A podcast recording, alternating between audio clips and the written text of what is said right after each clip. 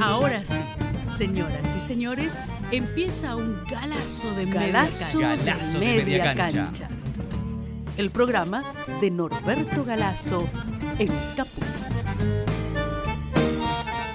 Galazo de media El programa de Norberto Galazo en Caput.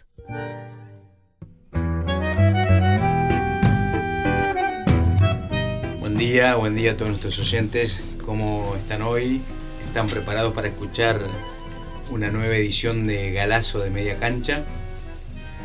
Yo soy Fabián Metler y bueno, como lo hacemos todas las semanas con el maestro Norberto Galazo, vamos a conversar de historia, vamos a reivindicar, como lo venimos haciendo siempre, a, personajes malditos, personajes que se opusieron en su tiempo al sistema de ideas dominantes y que bueno han sido silenciados, han sido arrinconados y hoy prácticamente se conoce muy poco o no se conoce nada de ellos.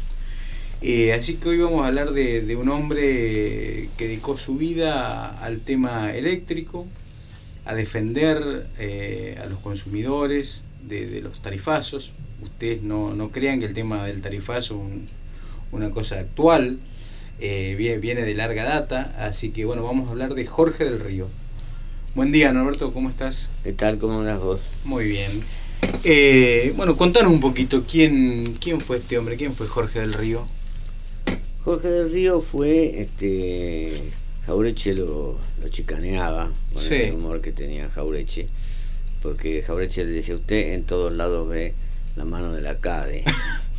este, usted cree que, le decía Jaureche, que la historia argentina hay que explicarla mirando por el ojo de cerradura de, de la CADE, que era la empresa de electricidad. de Ah, como que como que exageraba, le decía Claro. Jaureche, ¿no?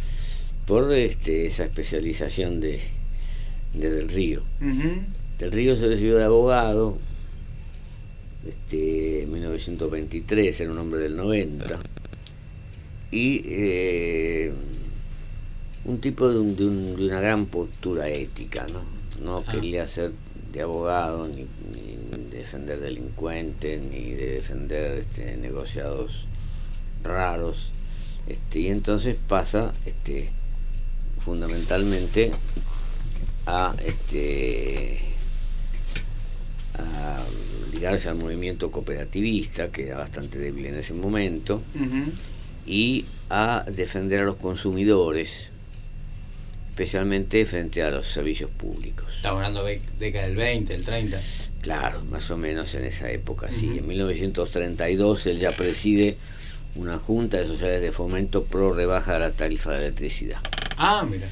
Ya eran caras las tarifas entonces Claro. en ese momento. Claro, ¿qué pasaba con las tarifas? Bueno, pasaba que en la, en la capital Buenos- de Buenos Aires se habían constituido dos empresas eléctricas. Sí. Dos empresas eléctricas que pertenecían las dos a un gran monopolio que tenía una sede en Bruselas, pero que mm, parecía más bien británico, ¿no? Por la importancia que tenían, que eran la, la Chade y la Ítalo. Una se llamaba Chade y otra Ítalo Argentina. Sí. Este, entonces hacen dos, se presentan para ser- dar el servicio público de electricidad a la ciudad de Buenos Aires y lo hacen de esta manera. Lo hacen con dos concesiones en las cuales establecen que en las tarifas eléctricas sobre el monto del capital aproximado de las empresas se va a cobrar al usuario, al consumidor, este, el gasto que significa darle el servicio eléctrico, una pequeña rentabilidad y un 2% Sí. sobre ese monto, de tal manera que en 50 años de ejercicio del servicio de concesión, al 2% del monto, del monto del capital aproximado de la empresa, el consumidor habría pagado el 100% del capital de la empresa. Claro. Y entonces el capital de la empresa pasaba directamente a ser de la municipalidad. Ese era el planteo original, Ese era el digamos. de- planteo de, de la concesión. original, sí.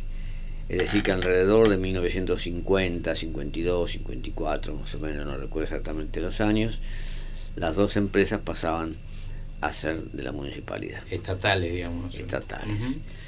Entonces las empresas, como todas, como todo monopolio, especialmente en la década infame, donde había acá toda clase de, negociados y el poder estaba en manos de los conservadores y de los representantes del capital extranjero, cobran unos servicios este, en unas tarifas abusivas. Y este, Jorge del Río ahí toma una actitud que es este, tratar de defender los intereses de los consumidores y tratar de gestar cooperativas eléctricas. En realidad, cooperativas eléctricas tienen importancia en bastantes ciudades del interior. Claro. Es un fenómeno que sí, acá no se conoce, pero... No se conoce, pero en muchas partes del interior la principal empresa es la empresa eléctrica, que es una cooperativa. Exacto. Yo recuerdo haber estado en Mercedes, recuerdo haber estado este, en otras mm, ciudades del interior donde la cooperativa eléctrica ha llegado a tener una obra social, un hospital, por ejemplo. ¿no? este, bueno, entonces él se, se, dedica a eso, por tanto toma una actitud cooperativista de simpatía por el socialismo, digamos. Este, y claro, las empresas cuando se dan cuenta que tienen un adversario, tratan de sobornarlo. Sí, sin éxito me imagino. Claro. Entonces yo recuerdo que me decía, yo lo conocía a él en un un estudio que tenía, un estudio profesional de abogado, muy modesto, muy chiquito. Él mismo era un tipo muy modesto, cerca de tribunales, a dos cuadras de tribunales, este, y me decía, yo tuve ofertas millonarias por parte de la CADE. En diversas oportunidades vinieron a ponerme dinero sobre la mesa para, callarlo. Para que yo me callara, sí. Pero no pudieron quebrantar mi, mi posición. Mira vos era radical en aquel tiempo y se acerca a Forja. Él sí llega a integrar Forja, este, eh, más allá de que en realidad él era casi, casi un socialista, este, y em, publica un cuaderno de Forja. Ah, yo te iba a preguntar, me parece haber, tenido, haber visto un cuaderno, una fotocopia que tengo, donde él escribe. de Forja, donde él hace la denuncia de las, de las empresas eléctricas. Eh, dirige una revista, Electricultura Argentina, colabora con las cooperativas, se hace amigo de Scalabrini. Scalabrini se me urgía para desnudar el atrosueño del capital extranjero. Mm. Pero el capital extranjero hace una pirueta bastante extraña, que no es extraña para los grandes monopolios. ¿no? Llegado 1935, urden una maniobra para renovar las concesiones que se debían que se debían vencer en cincuenta y tantos. 15, 20 años antes. 20 años antes. Renovar las concesiones significaba que del 36 en adelante que se podrían sancionar, el consumidor seguiría pagando ese 2% cuando este, sobre este, un periodo superior al año 50, que es cuando ya la, la empresa este, ya era, estaba, debería estar en poder de la municipalidad. Es decir, cambiaron las condiciones originales del contrato. Claro, prorrogaron las concesiones en la misma manera.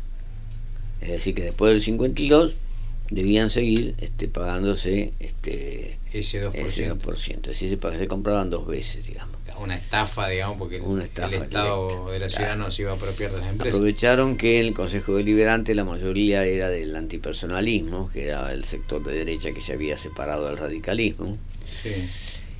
Que algunos radicales estaban ya en declinación en el año 36 después de la muerte de Irigoyen. Claro. Que había algunos conservadores. los que se negaron a entrar, a entrar en ese arreglo fueron los socialistas que los socialistas, más allá de sus errores y su europeísmo y su incomprensión de la realidad nacional, tenían una ética este, bastante acerada, ¿no? Entonces este, se negaron a eso. Norberto, y ahí las malas lenguas cuentan que el Comité Central de la Capital del Radicalismo de, Tucumán 1660 se pagaron con se pagaron con esas coimas. Con esas cometas de, los concejales, digamos, de la CHA, de la calle. Sí, sí, sí, hasta el punto que este, cuando se inaugura la Casa Radical, acá de Tucumán. Sí. Eh, que la van a inaugurar a la noche, por supuesto, a la mañana aparece un cartel hecho por Forja. Ah, mira, no sabía eso. ¿cómo? Y se lo pegan en la puerta de la casa. ¿Y qué dice? Casa Radical diciendo este que la Chade financió este. Galazo de media cancha. El programa de Norberto Galazo y Fabián Medler. En Caput. Incluso hay altos dirigentes del Partido Radical que intervienen, porque después se investiga y aparece también Alvear mezclado.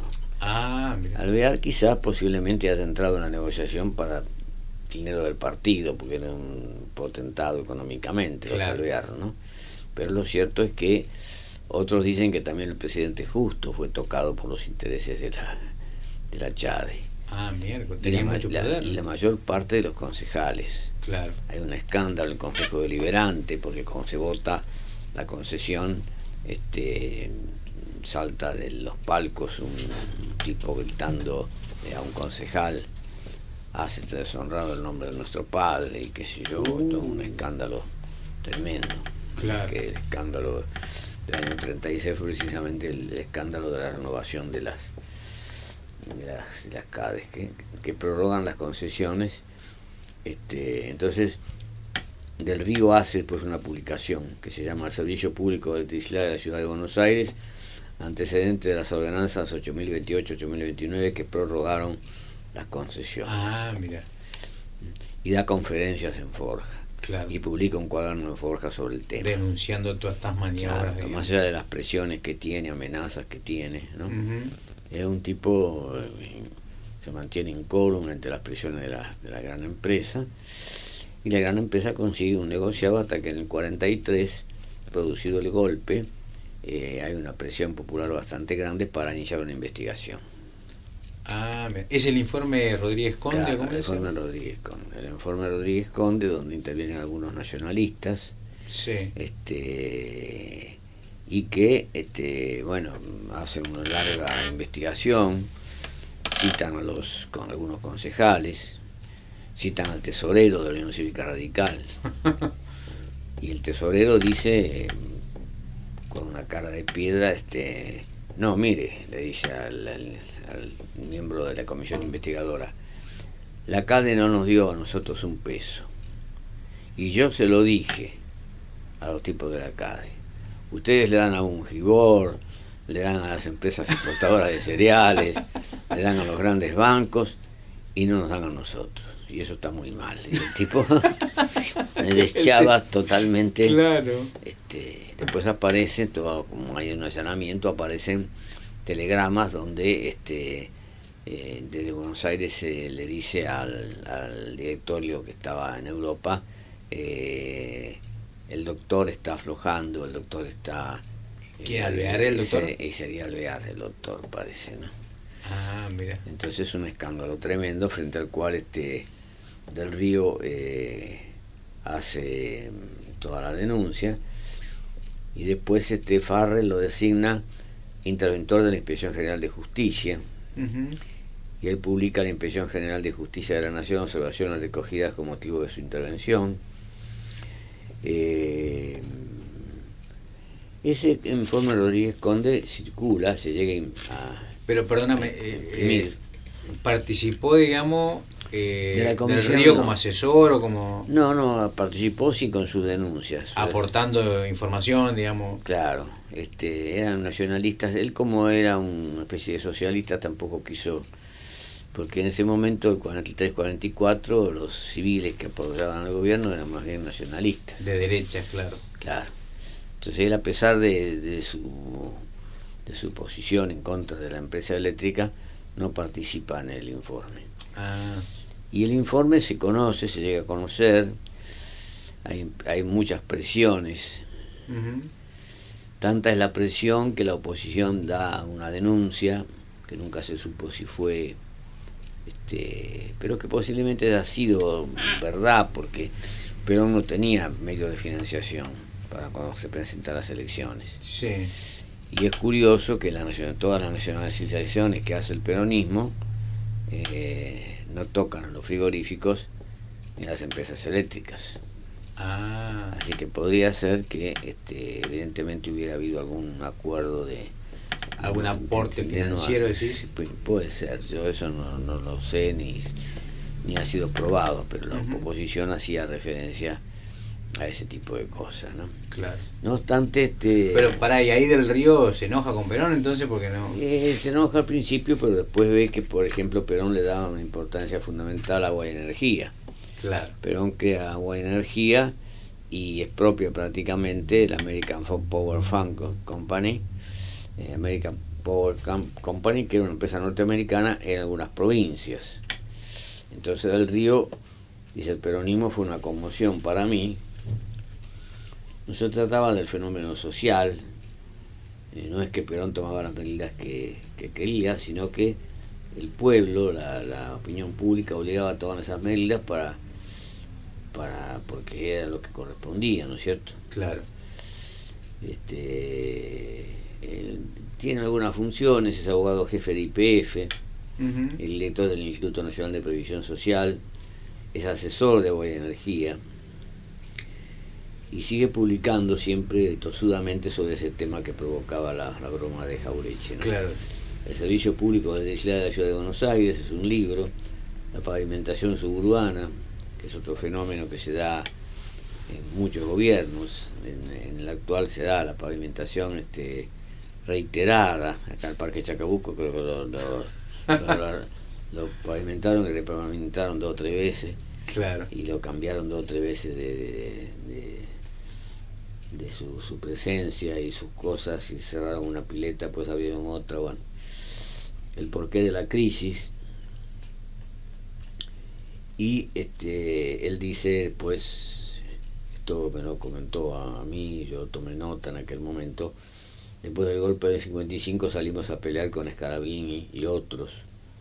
Nosotros que no habíamos recibido nada, que hemos estado un costado en los años de triunfo popular entonces publica Monopolios Eléctricos por una editorial, Cuaderno de de la Torre, que era una editorial popular, y después Peñalillo, el famoso editor, le publica Electricidad y Liberación Nacional.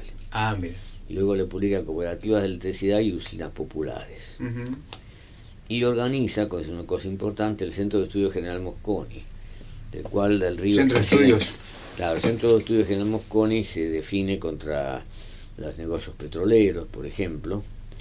Este, y él hace algunos pequeños este, trabajos de abogado ahí en Tucumán a 1300, eh, pero sigue siempre hasta el final de su vida, que fallece en un momento de gran ebullición, que es el año 73. Claro. Este, pero es un hombre de una conducta muy íntegra, muy consecuente en sus planteos, ¿no? Frente a estas empresas eléctricas que después van a terminar ahora en Pampa de Energía y otras empresas que además están abusando del, del consumidor con tarifas espantosas, ¿no? Claro. Eh, porque claro, funcionan como monopolios y este, las, las leyes que crearon las comisiones de control de las empresas públicas, en las cuales intervino mucho Germán Abdala, eh, no realizan las funciones que tienen que realizar de control. Claro. Porque esas empresas, este, un allanamiento a una de esas empresas significaría, eh, bueno, no la protesta pública del Fondo Monetario, pero sí que con donde estamos, ¿no? Si como vamos a, a poder allanar o meternos en una en una gran empresa extranjera que da, da trabajo a la gente y que viene a según ellos, viene a provocar el progreso este, económico. Qué bueno crees en eso. Del país. No, la verdad que este, la experiencia indica otra cosa, indica que son esos grandes monopolios los que han hecho de, de, un país eh, rico un país pobre, ¿no? Claro, aparte al ser monopólicos son cautivos los servicios, ¿no? Si la gente no tiene... claro, tienen monopolio total y entonces este en la provincia sí algunas, este, como decíamos antes, algunas cooperativas eléctricas han podido desarrollarse en reemplazo de la American Power Company que, que era una empresa norteamericana. Claro, ah, que también se metió en el negocio eléctrico. Que tenía en el negocio eléctrico el, poder de, imagínate lo que hace una provincia chica, un monopolio tan poderoso, este puede corromper a más de uno, ¿no es cierto? Claro. Claro, claro, sí, sí, me imagino. Pero lo del escándalo de la CADE del año 36 fue, fue famoso porque fue casi la mayor parte del Consejo Deliberante, el intendente, que era de Mitre, que escribía poemas y este, elogiaba a Lord Byron, pero también parece que se metió en el asunto. El, general Justo parece que se metió en el asunto también. Claro. Alvear dio su aprobación final. Norberto Galazo en Caput hace Galazo de media cancha. Galazo de media cancha. Galazo de media cancha. Radio Caput. Financiaría también, digo, más allá del enriquecimiento personal de los funcionarios, pondría plata para la política también, me imagino, para los conservadores Sí, radicales. sí, sí, sí. En general, salvo en ese sentido que reconocer que los socialistas tenían una conducta distinta. Claro, no, no, no participaron. No, no participaron en ese. Claro. en Roberto, ese vos decías que, que militó Jorge del Río en Forja, y se sumó orgánicamente. Sí, se sumó porque dio conferencias en Forja, Claro, publicó el cuaderno de Forja referido a Claro. cuestiones eléctricas, claro. este, luchando con una consecuencia increíble, la verdad que Claro. muy, muy entregado a esta, a esta cuestión eléctrica que le parecía que era sustancial y que estaba ligada también por, lo, por los tarifas también a la industria, como se está viendo ahora, donde mucha Claro. pequeña y mediana industria no puede resistir las tarifas y cierra, ¿no? Claro, es un precio clave de la economía, digamos. la Claro, entonces eso favorece la importación de la mercadería extranjera, si cierra la pequeña y mediana industria. Y bueno, todo esto significa una política económica colonial Claro, claro. que, bueno, a la cual siempre se resistió este Jorge del Río. Jorge Río. Roberto, y bueno, ya que hablamos de Jorge del Río y de Forja, eh, el año pasado cuando habíamos hablado de Scalabrini Ortiz, eh, lateralmente eh, mencionamos a, a Forja, ¿no? ¿Puedes contarnos un poquito qué, qué fue Forja, cuál es la importancia histórica que tuvo y, y qué hombres militaron ahí? Claro, es un Forja es un puente, digamos, entre el irigoyenismo Ujú. que se levanta contra este el coloniaje, digamos, este con las con los valores y la fuerza que tiene la clase media nada más. Sí, Es decir, no llega a poder quebrar, por ejemplo, a los ferrocarriles ingleses, pero sí Irigoyen obliga a los gerentes de las empresas inglesas a sentarse a hacer un convenio con los obreros, cosa que nunca, Claro. habían hecho, ¿no? Ujú. Ese radicalismo que declina a partir del 3 de julio del 33, después de esa gran manifestación popular producida por el deceso de, de don Hipólito, este, tiene un grupo de irigoyenistas consecuentes. Sí. Esos irigoyenistas consecuentes son los que forman primero, los, dan el manifiesto de los radicales fuertes, Ujú. denunciando que la Argentina es una colonia inglesa y este constituyen Forja. Y Forja tiene 10 años de duración, en la cual se extiende con muy pocos recursos, ¿no? pero se extiende a Mar del Plata, Bahía Blanca, en Ah, algunas ciudades, este, no a Córdoba, porque Jaureche decía que en Córdoba estaba Sabatini, que era de Claro. por sí una especie de forja. Este, Pero siempre nutrida de los sectores medios. Claro, sostenido en los sectores medios con alguna que otra influencia sobre los sectores obreros. No percibe, a mi juicio, Jaureche decía que no, que ellos tenían sindicalistas, pero sindicalistas tenían alguno como Libertario Ferrari, por ejemplo, que era amigo de él y que jugó un papel importante en el Comité Central Confederal del 16 de octubre del 5 del 45. Ah, que dio vuelta a la votación, ¿no? claro, que dio vuelta a la votación Sí. pero no es que tenían un sindicato a su favor, porque los radicales en general no, no han entendido mucho, el como todo hombre de clase media, no entiende, eh, ve que algunos sindicalistas se corrompen, algunos, pero no ve todos los eh, sindicalistas como Borra, Abelino Fernández, Tosco, Ongaro y tantos otros que incorruptibles y que además dejaron una huella Claro. en la defensa de los intereses de los trabajadores, ¿no? Claro. Y hicieron muchas cosas. En, en- en Forja, por ejemplo, se, se- se centró la defensa de las compañías, la, la crítica a las empresas eléctricas, la crítica a los frigoríficos, la defensa también de los recursos naturales. Es decir, fue importante y Jaureche consideraba en el 45 que había que disolverla porque lo que nosotros predicamos se está empezando a hacer y no importa quién lo haga, dice, cuando Claro. ve que Perón lleva adelante un plan este económico nacional, con el primer plan quinquenal, y empieza a realizar este eh, pro- propuestas que los forjistas habían sostenido en medio de la mayor soledad, porque hay que ver que tanto desde el Río como Calabrini, como Jaureche, este, y tantos otros, ¿no? como Ortiz Pereira, y tantos otros trabajaron siempre en la mayor soledad, casi sin recursos. ¿no? enfrentando el poder extranjero, el poder de los conservadores y el poder de los propios radicales declinantes, Claro. que no es una cosa nueva, es una cosa que ya venía. Venía de, de larga data. Sí, ya se ha ido agravando, ¿no? No, Roberto, entonces po- podemos decir, que- porque algunos amigos radicales bueno, dicen que, que Jaureche fue peronista, y podemos decir que el peronismo fue jaurechiano, es decir, Eh, tiene... Jaureche decía él que él, él era un hombre nacional, que él había sido radical porque el movimiento nacional era radical Claro. y había sido peronista porque se, decía- se afilia en el 73, una cosa así, eh, porque el pueblo lo había sido. Pero se consideraba por encima de los partidos, un, un hombre nacional en una especie de extrapartidario a tal punto que tiene algunos cortocircuitos con Perón bastante fuertes y después tampoco Perón Perón le reconoce en una carta, por ejemplo, su importancia, pero no no al estilo de Hernández Arregui, al cual Perón dice que ningún peronista debe dejar de leer a Hernández Arregui. Claro, no dice eso Este, Jaureche. o Perón lo designa a Cook como su delegado personal, Claro, porque Jaureche tenía su carácter y iba al choque con quien fuera, aunque fuera Perón.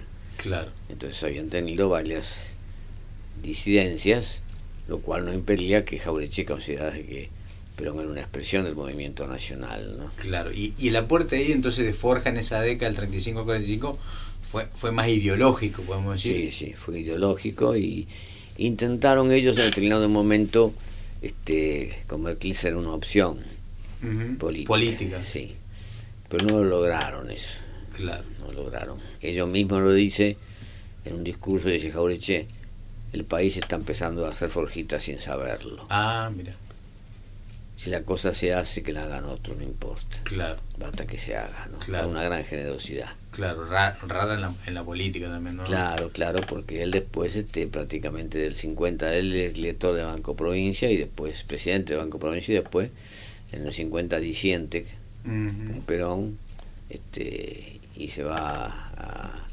hacer cosas, a aprender, le- leer libros de botánica, Ah, mira, a Escobar y a cultivar rosas y qué sé yo y, y como Scalabrini se va también a plantar este arbolitos en, en el Paranacito este, tratan de no hacerle juego a la oposición que sería grave entonces mejor se callan. Claro, pero cuando cae Perón aparecen. Claro. Qué Aparece- paradoja, aparece Del Río aparece Jaureche aparece Scalabrini Claro, aparecen todos menos Ortiz Pereira que había fallecido ¿no? claro. Mira, vos, qué paradoja, digo, porque hombres que, que fueron importantes ideológicamente, digamos, en un proceso, y una gran este, entereza moral, ¿no?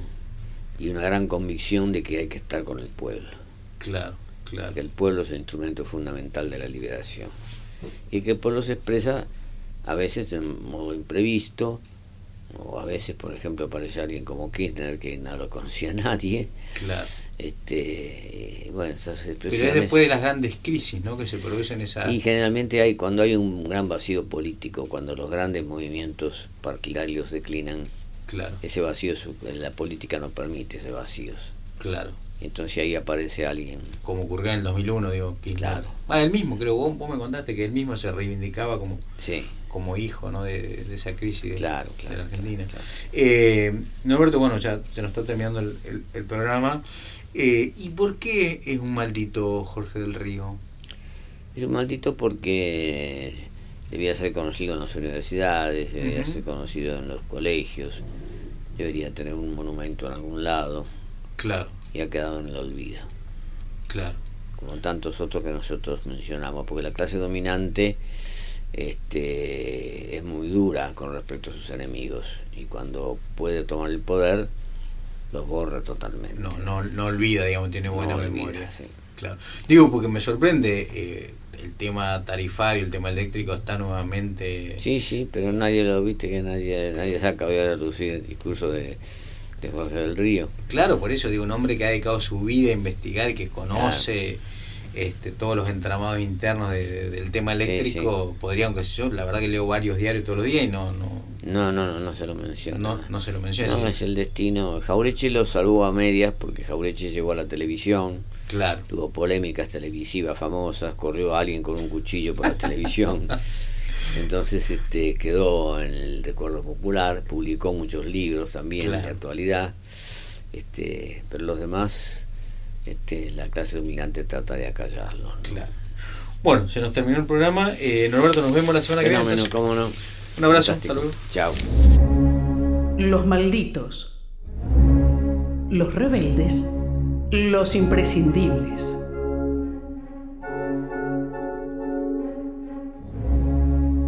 Galazo de media cancha.